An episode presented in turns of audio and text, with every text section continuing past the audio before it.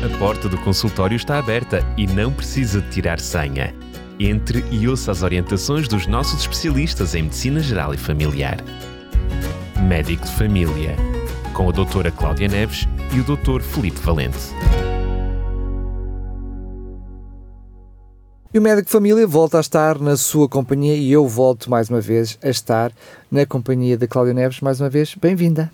Obrigada, é um prazer estar aqui na Rádio RCS. Desta vez eu não pergunto o que é que tu vais falar, até porque, até porque nós já falámos nisso em todos os programas que fizemos até agora que é sobre o estilo de vida que afetou todas as áreas, não, não importava qual fosse o assunto que tu falavas aqui na rádio, o estilo de vida vinha sempre à bala. Hoje escolheste falar então sobre a importância do estilo de vida saudável. Eu diria, tu nem precisavas de, ouvir, de dizer mais nada, basta vir ouvir todos os outros programas para trás. não, mas eu acho que é, nós aprendemos, nós seres humanos aprendemos pela repetição, não é? E há muitas coisas que nós já ouvimos, que já lemos, mas depois, se nós não voltarmos a pensar nelas ou a falar nelas, esquecemos. E então temos que voltar a falar no assunto, temos que voltar a ouvir. E eu digo isto não só para os ouvintes, mas até para mim mesma. É importante eu própria falar nisto várias vezes para interiorizar e ver aquilo que eu posso mudar ainda para ser uma pessoa saudável, não é? Que é esse o objetivo de cada um de nós. Pode ser a ajuda necessária para mudar o clique seja ele qual for, não é? Exatamente. E é nas pequenas coisas, uma coisinha de cada vez, não é? Mudando pequenas coisas, vamos formando um hábito. Um hábito, como já vimos, é importante e demora muito tempo a formar-se, mas podemos perder um bom hábito em dois, três dias. Por isso é que é importante estarmos sempre uh, uh, a incidir neste aspecto. É importante aquilo que nós escolhemos fazer diariamente com a nossa saúde fisicamente, mentalmente, socialmente, espiritualmente, a todos os níveis. Então, inevitavelmente, tu vais ter que te repetir, não é? Porque tu falaste da importância do estilo de vida no sono, no envelhecimento, a importância do estilo de vida, nas doenças mentais falaste no estilo de vida, portanto, inevitavelmente aqui nos vamos repetir. Mas isso serve não só para, como estavas a dizer, interiorizar em nós aquilo que podemos mudar, daquilo que vais falar, mas serve também para, assim, enfim, nos dar aquela injeção de coragem, de tomada de decisão para mudar o que tem que ser mudado. Porque muitas vezes é, uh, nós, eu posso, tenho conhecimento, eu sei, já ouvi falar, outra coisa é, não, hoje eu vou mudar determinado hábito na minha vida. É assim, nós somos todos diferentes e todos nós, além da nossa genética, temos a nossa vivência, o ambiente em que crescemos, em termos claro. família, a escola, trabalho, educação, tudo. Somos todos diferentes. E talvez para uma pessoa uh, ser motivado para mudar alguma coisa seja um determinado assunto, para outra pessoa seja outro. Claro. Por isso é que é importante nós falarmos nestes e assuntos. Todos eles são válidos, desde que seja para ter um estilo de vida saudável. Claro que sim. E, e como vou falar a seguir, vários estudos comprovam a importância do estilo de vida sobre a nossa saúde e a nossa longevidade, ou seja, sobre o tempo que vamos viver e sobre a forma como estamos a viver. E a qualidade de vida que vamos ter durante esse tempo. Exatamente, porque é diferente eu viver ainda autónoma, consigo andar, eh, correr, eh, alimentar-me, vestir-me. É diferente de eu ter, por exemplo, um AVC e ficar com sequelas, ficar acamado, terem que me dar comida na boca. Claro. Isso não é viver com qualidade de vida. É claro que há circunstâncias que nós não podemos mudar, mas em termos de hábito nós podemos mudar ainda muita coisa. E isso pode fazer a diferença. Um estudo que foi feito na Califórnia ao longo de nove anos e incluiu 6.900 participantes e manteve este estudo, é interessante, depois nos, nos filhos. E eles descobriram vários fatores associados à saúde, à qualidade de vida enquanto as pessoas estão em vida e ao tempo de vida, à longevidade. Fatores que eles viram que eram importantes ao longo destes nove anos de estudo. O não fumar, o fazer exercício físico regularmente, tomar o pequeno almoço diariamente, manter o peso adequado, dormir 7 a 9 horas por noite, não consumir álcool e ser feliz e ter um bom apoio social. Vemos aqui esta última, uh, nem tem a ver com a, porta, com a, parte física dos hábitos, mas tem a ver com a atitude mental que podemos ter e na interação com os outros, não é? E voltamos ao mesmo conceito da saúde nos vários aspectos, nas várias dimensões. Quem seguiu estas estes, estes, estes, estes aspectos importantes associados à saúde e à longevidade, ou a maior parte destas práticas, viveu em média mais 10 a 12 anos. E pera, pera. É verdade que a amostra, a amostra já era muito 6.900 grande. pessoas. Estamos a falar de uma amostra muito grande. Portanto, claramente, os resultados que saírem dessa amostra são, são representativos. Representativos. Estamos a falar também de um número de anos muito significativo. Estamos a falar de 10 anos em média. É muito tempo. É verdade. Nós podemos pensar, Infelizmente, nós seres humanos pensamos muito a curto prazo e cada vez mais na nossa geração e nas gerações seguintes. Não pensamos que aquilo que nós fazemos hoje vai ter consequências a médio e longo prazo. Pensamos é satisfação do agora e do já. O que é que eu estou a fazer agora e o que me interessa é viver como eu quero, como eu quero e como tenho prazer. Mas nós vemos, e quando chegarmos à terceira idade ou à quarta idade, vamos ter essa noção que 10 anos faz muita diferença. E não é só ser mais 10 anos, é como é viver melhor, não só esses 10 anos, porque é viver melhor todo o período até esses de, últimos 10 anos. É? Exatamente. E nós vemos que as pessoas que viveram mais é aquelas que ponham em prática a maioria destes fatores. Eu até vou repetir: não fumar, fazer exercício físico regularmente, tomar o pequeno almoço diariamente, manter o peso adequado, dormir 7 a 9 horas por noite, não consumir álcool, ser feliz e ter um apoio, apoio social. O que significa que eles são exponenciais, ou seja, hum, tu disseste que é a maioria deles, portanto, à medida que quanto Sim. mais eu faço, mais benefício eu tenho. É Sim, porque eu ainda não tinha acabado a frase. Eles viveram mais 10 a 12 anos do que os que seguiam apenas 3 ou menos destes hábitos. É ainda mais significativo, é impressionante. Ou seja, Imaginemos alguém que Parecia até... que estava desse lado, desculpa lá ter interrompido, parecia que estava desse lado dos microfones e disse, ah, eu nem fumo, mas pelos vistos não chega. Eu ia dizer isso. Pode até não fumar, pode tomar um pequeno almoço e pode até não consumir álcool. Por exemplo, estou a dar um exemplo destas três. Já não vai viver tanto como se estivesse a fazer as outras todas. Claro. É exatamente. o que demonstrou este estudo. Exato. Não é? uh, e diz que o estudo é interessante que aqueles que implementaram 6 a 7 boas práticas saudáveis apresentaram apenas um quarto do risco de morrer durante o estudo de 9 anos. Em comparação com os homens que apenas seguiram até 3 no máximo. Vejam, o risco de morte era maior naqueles que praticavam menos destes bons hábitos. Um estilo de vida saudável pode claramente acrescentar anos à sua vida. Além disso, irá ter, como já referimos, uma qualidade de vida, sentir-se melhor, viver melhor. Um, não só da sua aparência, mas desfrutando de um estado de saúde melhor.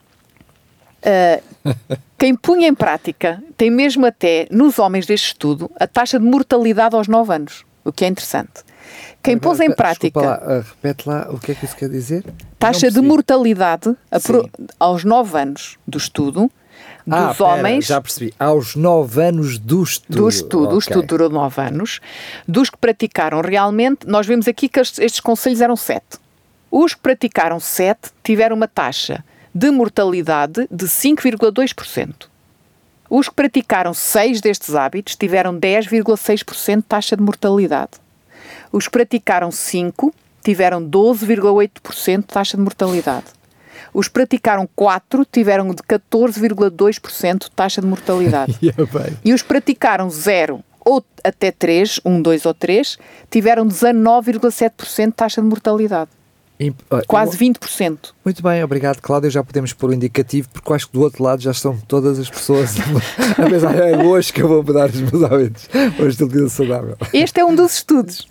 Tem outro estudo que durou 8 anos e este ainda foi uma amostra maior, 23.153 pessoas com idades compreendidas entre os 35 e os 65 anos. E eles uh, descobriram quatro fatores fortemente associados às principais causas de mortalidade, que é o infarto agudo do miocárdio, AVC, cancro e diabetes. Estas variáveis foi o não fumar, vemos é um outro estudo diferente, o prática regular de exercício físico, evitar a obesidade e a alimentação saudável. Estes quatro fatores eram preponderantes para realmente uh, diminuir a mortalidade de infarto agudo do miocárdio, AVC, cancro ou diabetes. Vejam, estes quatro fatores de vida saudável, uh, também eles fizeram uma avaliação do risco mediante o número de fatores que as pessoas põem em prática, assim como no estudo anterior. Vemos que pessoas que não tinham nenhum destes hábitos saudáveis, uh, puseram a mortalidade, portanto, o risco em 100. Portanto, este tinha um risco total. de vir a ser diabéticos, a vir a ter um AVC, um infarto ou um cancro. E comparativamente, eles fizeram então, dividiram as pessoas nos grupos das que tinham pelo menos um hábito, dois, Correto. três e quatro. As que tinham um hábito, o risco de vir a ter aquelas quatro doenças graves foi de 51%. Baixou para metade. Exatamente, só com um hábito diferente. Com dois, 37%. Com três hábitos, 28%. E com os quatro hábitos, 22%. Vemos aqui quão importante cada um dos hábitos é, não é? Um outro estudo foi realizado com 34.192 pessoas na Califórnia uh, e encontrou realmente fortes relações entre a longevidade e a prática de um estilo de vida saudável, como por exemplo o não fumar, fazer exercício físico e manter um peso saudável. As pessoas que optaram por um estilo de vida mais saudável viveram em média mais 10 a 12 anos do que as restantes. Este estudo, vemos que em termos de resultados, é equivalente ao primeiro estudo que apresentei. E além das práticas saudáveis que eu já, que já referi, que seria neste estudo não fumar, fazer exercício e manter um peso saudável, eles descobriram quatro práticas alimentares que se revelaram fortes preditores de boa saúde. Isto agora na alimentação, o que é interessante. Comer nozes regularmente, especificamente nozes pelo menos 5 ou 6 vezes por semana. Comer essencialmente. Dias, portanto. Sim. Diariamente. Comer uh, na, na, na, área dos cereais, do, em termos de grupo alimentar, comer essencialmente integrais, pão integral, arroz integral, massas integrais, pelo menos 3 doses diárias adotar uma dieta maioritariamente baseada em plantas, isenta de carnes, ricas em gorduras saturadas e colesterol. em plantas. Ou seja, gostei, gostei alimentação vegetariana. Pronto, dito de uma forma mais prática. Pode comer rosas, girassol. Há algumas flores comestíveis. Beber muita água, pelo, pelo menos um litro e meio por dia vemos que, além de ter o peso adequado, não fumar, fazer exercício, este grupo populacional, o mais saudável e que viveu mais anos, comiam nozes regularmente, cereais tudo integral, eram vegetarianos e bebiam água em quantidade suficiente.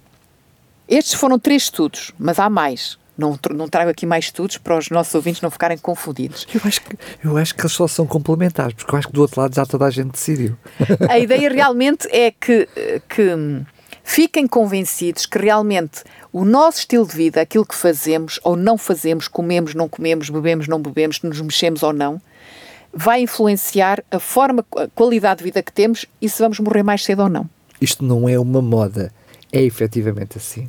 É verdade. Agora, que planos fazer então depois destes estudos para uma vida longa e saudável? Acho que é fácil o que é que temos que fazer, não é? Começa logo por não fumar, não é? Um, é incrível, mas a prevalência do tabaco aumentou muito no nosso país. Muito recentemente.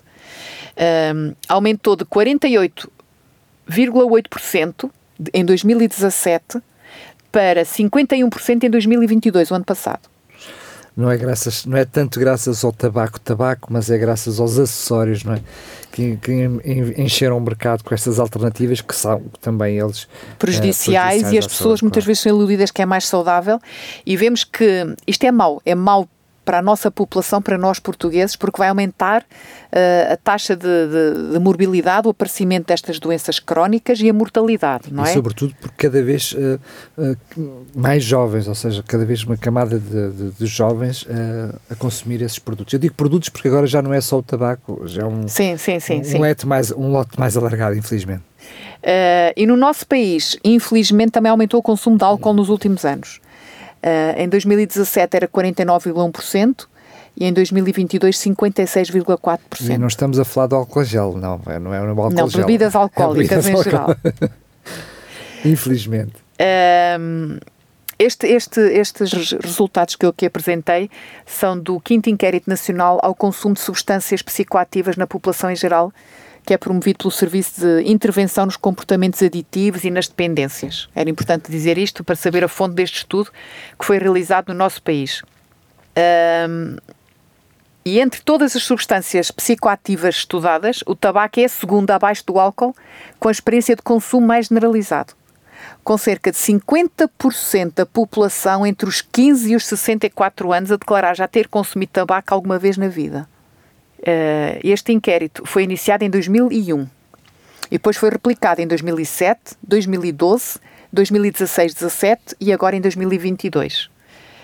E isto é mau para o nosso país, porque vemos aqui que o tabaco é um dos fatores mais importantes para determinar. E isso vai-se pagar caro a médio e longo prazo, então? Sim, sim. E segundo a OMS, o tabaco mata mais de 8 milhões de pessoas a cada ano. A cada ano, em todo o mundo. Sendo que pouco mais de 7 milhões são resultado do seu uso direto e cerca de 1,2 milhão de não fumadores, chamado fumadores passivos, passivos exatamente. E diversos estudos realizados ao redor de todo o mundo comprovam que o hábito de fumar diminui em muito a esperança de vida, não há dúvida. Eu penso que aí ninguém tem dúvidas, não é? Um, estudo publicado de New England, uh, England Journal analisou o histórico de, de 113.700 mulheres e 88.500 homens fumadores ou ex-fumadores, com idades entre os 25 e os 79 anos. E a sua conclusão foi de que o tabagismo tira 10 anos de vida numa pessoa adulta. Esta é a conclusão deste estudo. agora já percebemos, agora já percebemos porque é que temos aqui uma diferença de ganho de 20 anos. Se a gente começar a fazer contas, ou seja, se tiver estes hábitos saudáveis, ganha 10 anos de vida se fumar, não só não ganha estes 10 anos, como ainda perde mais 10. Dá uma diferença de 20 anos. Não é assim tão linear. Eu estou a brincar com a situação. Não. Nós estamos a falar, efetivamente, de muito tempo de vida e de qualidade de vida. É verdade. E podemos Isto pensar, que que pensar realmente. ah, nós temos que morrer de alguma coisa. Mas é importante nós acompanharmos nossos filhos, nossos netos, porque não bisnetos, não é? é Vê-los crescer. Quem diz assim já precisa de uma, uma injeção de, de otimismo. é importante, é importante, exatamente, claro que sim. Uh, no entanto, aqueles que fumam, a boa notícia é que dá para recuperar praticamente, depende quanto tempo fumam, mas dá para recuperar o tempo perdido. Simplesmente deixar de fumar. Esse, esse, esse tempo que fumou pode ser revertido a alguma parte. Uh, e este estudo revelou que deixar de fumar entre os 25 e os 34 anos devolve os quase 10 anos perdidos. Se deixar de fumar entre os 25 e os 44, devolve 9 anos. Espera lá, espera lá. Isto, isto, isto não é um fator motivacional para fumar até aos 35. Não. Não, não é, nenhuma. Isto é uma forma de compensar aqueles que podem olhar e dizer assim, mas eu fumei a vida toda, tenho 40 anos, fumei a vida toda nunca é tarde. Exatamente. Uh, uh, mesmo que deixe de fumar mais tarde, ainda recupera alguns dos anos. Quanto claro. mais cedo, melhor, não há dúvida. Aliás, não fumar, isso sim, é sim, mesmo, sim. mesmo, mesmo o ideal. Claro que sim. Uh, continuando aqui nos nossos planos para ter uma vida longa e saudável, temos que falar do sono, não é? Ter um sono adequado restaura realmente o nosso organismo, as energias que gastamos durante o dia, a nível mental e físico. E se realmente dormimos menos que o que deveríamos, estamos a consumir energia necessária para o dia seguinte. Uh, e durante o qual depois iremos sentir-nos mais cansados, menos eficientes. Uh, estudos indicam que necessitamos pelo menos 7 a 8 horas diárias de sono para termos o melhor, a melhor saúde possível. Muitas pessoas descobrem que são mais produtivas quando dormem 9 horas por noite, que somos todos diferentes e já falámos sobre isto. Mas esta é uma preocupação a nível mundial o sono. Porque diz que a maioria dos adultos estão a dormir em média 6 horas por noite. Esse foi, já falei aqui no outro programa, os portugueses em geral, em uma média, estão a dormir 6 horas por noite, mas é um, há uma outra estatística mundial semelhante e que está a preocupar muitos profissionais de saúde e cientistas, porque isto vai ter repercussões a nível da, da, da saúde da população mundial mesmo. Muito bem. Deixa-me só aproveitar que estás a falar sobre isso para alguém, se por acaso possa ser este o problema e reconhecer que tem um problema com, com esta área específica do sono, temos em podcast dois programas que, feitos pela Cláudia precisamente sobre este, este aspecto. Pois bem, é só ir ao nosso podcast em Médico Família e uh, poder ouvir esses programas. Enfim, tem lá toda a informação sobre isso. São dois programas bem completos. Muito bem, Cláudia, podes continuar. Só, só aqui este parênteses para quem está do outro lado e possa dizer: bem, é tu não vais ter tempo, não é? Fizemos dois programas sobre isso. Não, não vais ter tempo não, aqui não. de falar aqui sobre isso. Aqui é, é, mais a ideia do estilo de vida saudável, que inclui claro. esse fator, não é? Uh, depois temos que. Hum, há aqui um fator que eu penso que é dos mais difíceis de controlar, que é controlar o stress. Uh, é praticamente impossível não passarmos por situação de stress no nosso dia a dia. É assim, só os mortos não têm stress. Uh, sempre que surge uma circunstância nova na nossa vida que nos obriga um, a adaptar-nos, pode ser uma situação boa, ter um filho, por exemplo, mas é um fator estressante, porque vai obrigar-nos a alterar muitas coisas no nosso dia a dia, não é? Mas é um, o próprio stress é um mecanismo de autodefesa, portanto ele, ele é essencial. A forma como no nós fundo, lidamos com ele... a ação. Claro, o, é? for, o, problema é lá está, a forma como nós lidamos com ele. Não é? E a questão é, é, essencialmente a forma como vivemos nas grandes cidades, os, o tempo que passamos no trânsito, a rotina atribulada, a pressão constante de produtividade, cheios de compromissos e responsabilidades. Um, tudo isto implica nós termos estratégias pessoais no nosso dia a dia para controlarmos esse stress, não é? Uh, para administrar esta tensão constante. Uh, o problema surge quando vivemos estressado, é constante e frequente e não conseguimos realmente acalmar. Uh, o, o, que acontece é que esta situação, o stress constante, em termos fisiológicos, obriga o nosso corpo a estar constantemente a produzir as chamadas hormonas do stress. E isto vai dar um estado de inflamação crónica no nosso organismo e que provoca uma série de reações físicas e emocionais que desencadeiam, pois, outros problemas capazes de causar eh, doenças e acelerar até a morte e antecipar até o envelhecimento. Portanto, todos nós vivemos com situações estressantes, desde que não seja o nosso dia a dia constante e frequente. É como se aumentasse o nosso ritmo metabólico e, portanto, tudo, tudo isso vem mais cedo. O envelhecimento, a morte, por aí fora. Não? É? Agora, o que fazer para controlar isto melhor? É ter hábitos saudáveis, não é? como não podia deixar de ser. Uh, porque é que, assim, quando nós temos hábitos pouco saudáveis, mais dificilmente nós controlamos realmente uh, esta situação constantemente estressante. Uh, e isto vai uh, contribuir para o surgimento de doenças físicas, mas também psiquiátricas. Vai enfraquecer o nosso sistema imunitário, alterar o nosso sono e a nossa memória, como já falámos também no programa sobre o sono.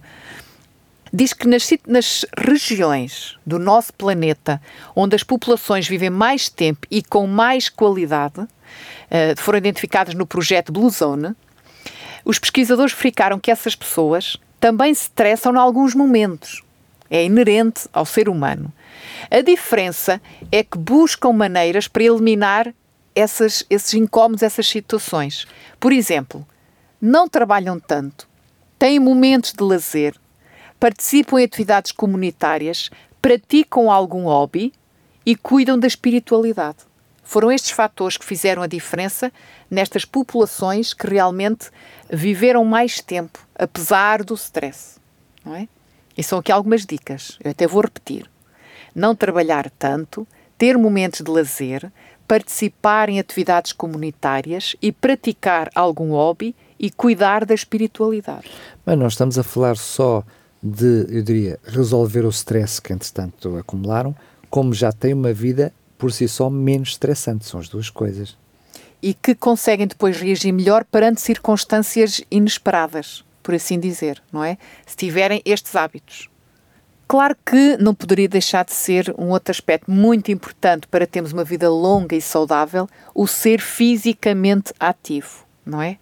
Amplos estudos populacionais revelaram realmente que a atividade física é um dos melhores preditores de uma vida longa faça pelo menos 30 minutos diários de uma atividade física moderada, como por exemplo caminhada rápida. Nós estamos a falar de exercício físico. Estamos a falar de atividade, de atividade física. física. Já é muito benéfico. Uh, já deixamos de ser sedentários, já somos fisicamente ativos. Se fizermos 30 minutos, 5 dias por semana, por exemplo, uma caminhada rápida. E isto uh, não é da minha cabeça, é da Organização Mundial de Saúde. Um adulto é fisicamente ativo quando pratica pelo menos 30 minutos por dia cinco dias por semana. E pode ser fracionado, não tem que ser os 30 minutos seguidos. Uma pessoa até pode fazer uma caminhada de 15 minutos de manhã, 15 minutos ao final da tarde, por exemplo. Portanto, não é assim tão difícil. Para quem realmente não está a fazê-lo e faz planos, tem intenção de começar a fazer atividade física, tem que começar devagar e progressivamente se começam logo por ir andar logo 4, 5 km, ficam com dores musculares, no outro dia já não podem ir fazer, não é? Tem que ser progressivo em termos de distância, tempo e velocidade. Claro que, dependendo da idade, das doenças que as pessoas possam ter, podem ter que consultar um profissional de saúde para saber claro. que tipo de atividade podem praticar e em que circunstâncias, não é? Claro. E claro, não poderíamos deixar de falar também da nossa alimentação, não é? Uma dieta saudável. Porque realmente os bons hábitos alimentares ajudam-nos a prevenir vários problemas de saúde graves. Uh, dá-nos mais energia para trabalhar, para pensar, ter um corpo saudável, fortalecer o nosso sistema imunitário. E há quatro práticas uh, em termos de alimentação associadas à saúde e à prevenção das doenças, que são Escolher as gorduras saudáveis. Nós precisamos de gorduras, atenção, mas temos que escolhê-las bem. Escolhê-las as saudáveis. Por exemplo, o azeite é uma gordura saudável, mas claro, tudo com peso e medida. com certeza. Não é? Não é exagerando. Mesmo aquilo que é bom deve ser consumido moderadamente. Este é um aspecto muito importante para a saúde do nosso coração. Optar por os chamados hidratos de carbono complexos, aqueles que têm fibras, as frutas, os vegetais e os cereais, os grãos integrais, em vez de hidratos de carbono ditos mais simples, como por exemplo o pão branco, massa, bolachas e os açúcares em geral. Assim ajuda a prevenir a obesidade e a diabetes. Já vimos aqui dois conselhos: escolher as gorduras saudáveis, optar por hidratos de carbono mais complexos. Terceiro, tomar um bom pequeno almoço diariamente e limitar os petiscos entre as refeições. Uh, já falámos aqui que o pequeno almoço é, devia ser a maior refeição do dia. Já fizemos aqui um programa sobre a importância do pequeno almoço. Já sabe, temos que ter três doses de cereais integrais ao longo do dia. Este é um momento para meter aí os integrais. Os cereais o pequeno almoço é logo um exemplo, exatamente. Um, o, o, quarto aspecto é o beber água. Uh, tenha como objetivo beber pelo menos 6 a 8 copos de água por dia. E mais, se viver e praticar exercício físico em ambientes quentes, tem que beber mais água. Claro que sim. Agora, por exemplo, estamos numa temperatura de 30, 40 graus na rua, é claro que temos que beber mais água. Se transpirarmos mais, temos que beber mais água. Estamos a perder mais água. Claro. E beber a quantidade adequada de água ajuda os nossos rins a limpar o nosso organismo melhor, manter o corpo em boas condições nos ambientes quentes e prevenir realmente a exaustão pelo calor, que acontece muitas vezes no verão. Além disso, ajuda a prevenir a obstipação, que as pessoas mais vulgarmente conhecem como prisão de ventre, e reduz o risco de contrair câncer da bexiga, AVC e doenças cardíacas. Além disso, a água não tem calorias, a água não engorda, como algumas pessoas dizem ou pensam, não é?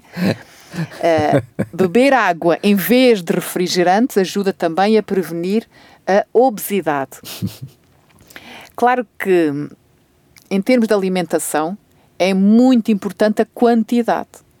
Eu até posso ter um, um prato só de vegetais e cereais integrais, um prato eh, assim bem, bem recheado e repetir outra vez. A quantidade é importante. Mesmo as nozes que mencionaste no início do programa. Não é não comer é... um pacote de nozes, não. Exatamente. É das nozes descascadas, eh, uma, chamamos a mão cheia de frutos secos por dia, não é? Por exemplo, uma pesquisa promovida nos Estados Unidos pelo Centro de Pesquisas Biomédicas de Pennington, concluiu que cortar 15% das calorias diárias durante dois anos, ou seja, comer menos, durante dois anos, o estudo abrangeu população durante dois anos, já atrasa o processo metabólico, tornando mais eficiente, protegendo o organismo contra as doenças que surgem mais com a idade. Ou seja, comer menos vivemos mais. Olha, estás a ver? É verdade. E há estudos até que comprovam que quem come menos até aos 65, 75 anos tem menos probabilidade de vir a ter doenças mentais, tipo demências, depois, mais tarde. É, é, a primeira vez que estou a ouvir isso. Desculpa eu fazer estes highlights, mas imagino que até por quem está do outro lado dos microfones possa também ter percebido o que tu disseste. Tu disseste. Comer menos faz-nos viver mais tempo e com mais saúde. Fantástico. Aqui vemos então quão é importante nós termos o peso adequado, não termos excesso de peso ou obesidade. Mas quando tu dizes comer menos. É o suficiente para termos o peso adequado para a nossa altura. Ou seja, é, é quando comemos uh, normalmente o, o, número de calorias que gastamos ao longo do dia. É Exatamente. Isso? Pois, porque Sim. qualquer pessoa que come muito pode pensar, se eu comer menos, não é? Mas continuar a comer muito, não resolve o problema. Por isso é Sim. é que eu estava a dizer o que é que é isso de comer menos. Portanto, devemos parar de comer antes de ter aquela sensação que já estamos cheios. Eu costumo dizer com a sensação que temos comida até à boca já. Uh, devemos comer devagar e sair da mesa com vontade de comer. Eu digo isto muito aos meus utentes no centro de saúde. É importante sair da mesa com vontade de comer. Ai, mas depois tenho fome. Isto é uma questão de hábito. Mas isso não leva à questão dos tais snacks entre refeições que tu disseste também deveriam ser eliminados? Os snacks deviam ser eliminados. Nós, entre as refeições, devemos beber só água. Por isso é que eu estou a dizer, mas terminar as refeições com a sensação de que queremos comer mais não pode facilitar o ir aos tais snacks? É uma questão de hábito. Okay. Custa aos primeiros dias. Uhum. Mas porquê? Porque se nós uh, comemos, comemos, comemos, até o, porque é assim, o nosso estômago é uma membrana que se dilata e enche. É um saco, por assim dizer mas demora cerca de 20 minutos as nossas terminações nervosas gástricas a darem sinal ao cérebro que ele já está cheio. Ou seja, se nós continuarmos a comer, precisamos. Temos um, delay, um delay de 20 minutos, não é? Se comemos muito rápido, quando o nosso cérebro dá sinal, e certeza já te aconteceu, a mim já me aconteceu, eu só mais tarde é que estou com aquela sensação que comi demais com o que devia. E todos nós já passámos por isso. Significa que ainda estive 20 minutos a comer sem precisar. Significa que temos que comer devagar e sair da mesa com a sensação que até comia mais, mas é melhor deixar um espacinho. Porque muitas vezes essa sensação, essa sensação vem ainda estou na mesa. Significa que já estou há 20 minutos a, a exagerar. Vemos então que é importante aquilo que comemos, mas a quantidade que comemos, claro. não é? E como já falámos também aqui no outro programa, nenhum de nós é uma ilha. E para nós realmente termos uma vida longa e saudável, é importante sermos socialmente ativos. E o problema é que muitas vezes mudar estes hábitos que estás a falar para um estilo de vida saudável implica mudar os hábitos daqueles que estão à nossa volta, sobretudo num conceito familiar mais fechado. No é? contexto é? do agregado familiar, sim. Claro. É importante motivarmos uns aos outros, para termos hábitos dentro da família. Repara bem, a alimentação é um fator, eu diria, sim. gritante. Como é que alguém consegue mudar os seus hábitos alimentares sem mudar da família toda, não é?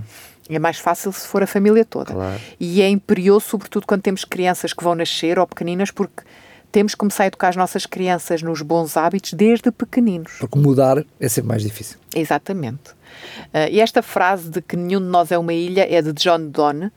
Ele escreveu: Nenhum homem é uma ilha, completa em si mesma. Todo homem é um pedaço de continente, uma parte de um todo.